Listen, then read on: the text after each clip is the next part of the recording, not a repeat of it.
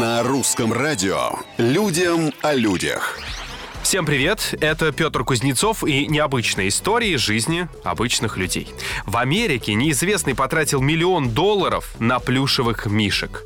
Эти игрушки он потом раздал детям из бедных семей. О необычном заказе рассказали представители местной торговой сети. Рассказывают, что сразу нескольким магазинам пришлось закрыться на целый день. Сотрудники только и занимались тем, что упаковывали купленные игрушки. Другие посетители, особенно в такой период распродаж, вроде бы как начали возмущаться, но узнав, что речь идет о благотворительности, отступили, расступились и согласились с тем, что помощь бедным детям важнее личных хотелок. Людям о людях.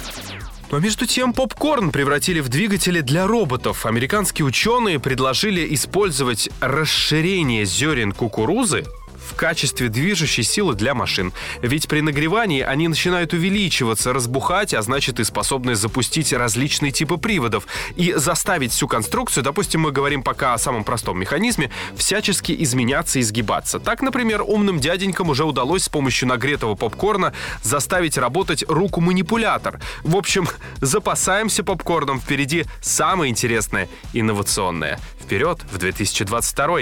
На сегодня все, совсем скоро новые истории и новые герои. И даже Новый год. Пока.